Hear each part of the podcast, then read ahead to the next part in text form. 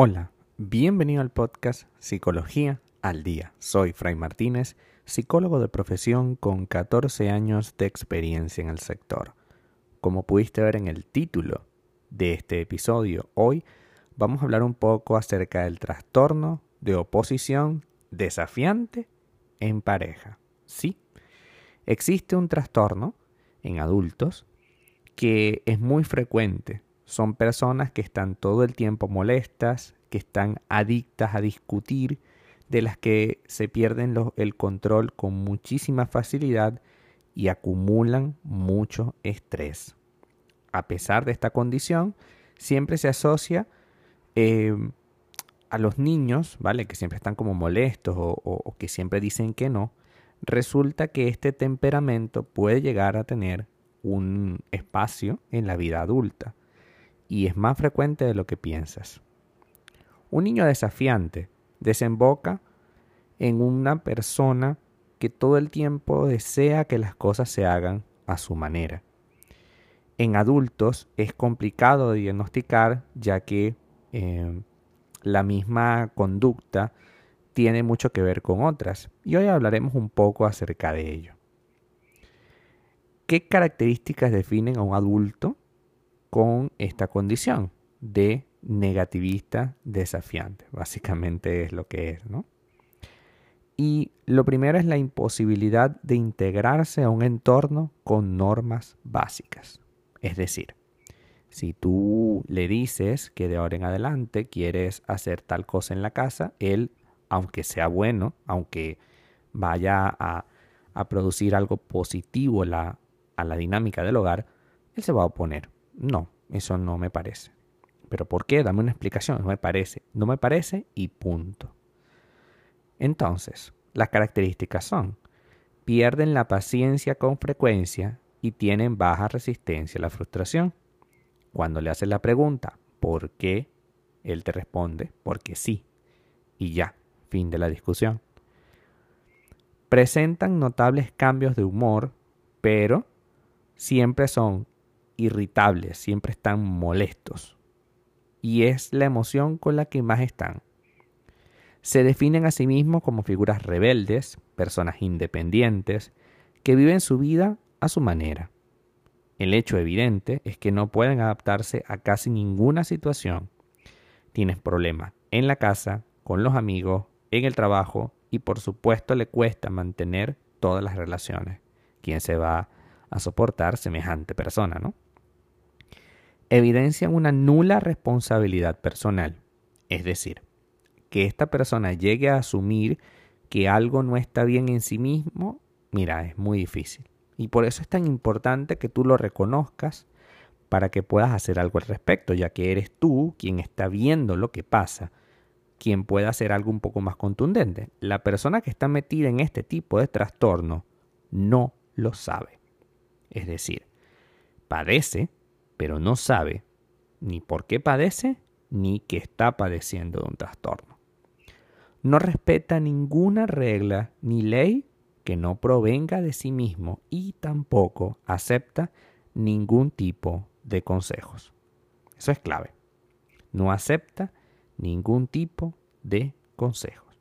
Se sienten molestos con el mundo, con el sistema, con todas las figuras de autoridad se perciben también como personas incomprendidas.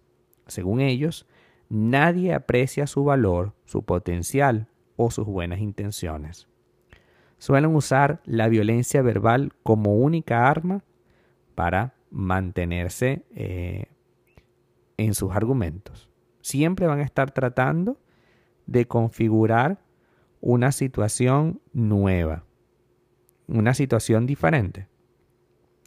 Entonces, eh, vamos a, trabajar en entender eh, que esta, esta, forma de tratar a las personas eh, es realmente negativa.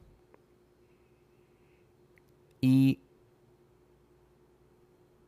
vamos a trabajar para no solo entenderlo, sino también para tratar de hacer algo al respecto. Siempre se puede hacer algo. ¿Cómo se trata entonces? Un adulto con trastorno de oposición desafiante tiene mucha dificultad para responsabilizarse, permaneciendo en muchos casos ciegos a las consecuencias de sus decisiones. Al mismo tiempo, son muy vulnerables a trastornos como la depresión, el aislamiento y el eh, sistema de apoyo. Es decir, siempre quieren tu apoyo, pero nunca lo piden. O lo piden, pero de mala manera. Entonces, es una persona antisocial que muchas veces pareciera no merecer ningún tipo de trato especial. Pareciera simplemente merecer nuestro desprecio. Y en algún punto creo que es necesario que entendamos que este desprecio no se hace solo porque, a ver, tú seas malo, sino porque si no lo hiciera, esta persona jamás se diera cuenta de su error. Jamás. Porque para él o para ella, esta rabia que nunca se va, esta sensación de injusticia que nada la calma, por más decisiones que tome, por más cosas que haga, por más que tú le obedezcas, por ejemplo, esta sensación de injusticia no se va a ir porque es una sensación de injusticia, no es algo real, no es que tú le debas algo, es que esta persona se siente así por un vacío, por una cuestión personal. Y es evidente que como te la está proyectando, tú te sientes en deuda, culpable y tratas de solventar. Pero resulta que ese problema, esa factura, no es tuya. Por tanto, a veces lo más importante que, debemos hacer es ofrecerle ayuda psicológica. Mira, necesitas ayuda porque estás mal, porque tienes un problema, porque estás profundamente negativo y desafiante. Además que estás todo el tiempo molesto, no sé si te has dado cuenta, pero estás todo el tiempo molesto. Pareciera que todo el mundo te hace algo malo y pareciera que todo el mundo te está desafiando. Y es que la vida no se trata de eso, la vida se trata de negociar si esta persona, aún así, con estas palabras sinceras, sin atacarle, todavía dice, bueno, pero yo soy así y, y, si no me quieres, pues ahí está la puerta, tendrás que irte. Porque es la única manera de enseñarle que tú no puedes soportar este tipo de tratos. Y además, en la soledad se puede activar algún tipo de mecanismo interno de conciencia que le permita tomar decisiones diferentes esta persona era valiosa y se fue porque tú tienes un comportamiento muy agresivo. Porque tú eres una persona agresiva. Y por eso te vas a quedar solo. Ese mecanismo que se va activando cuando nosotros ya no estamos allí, además que le da una señal directa.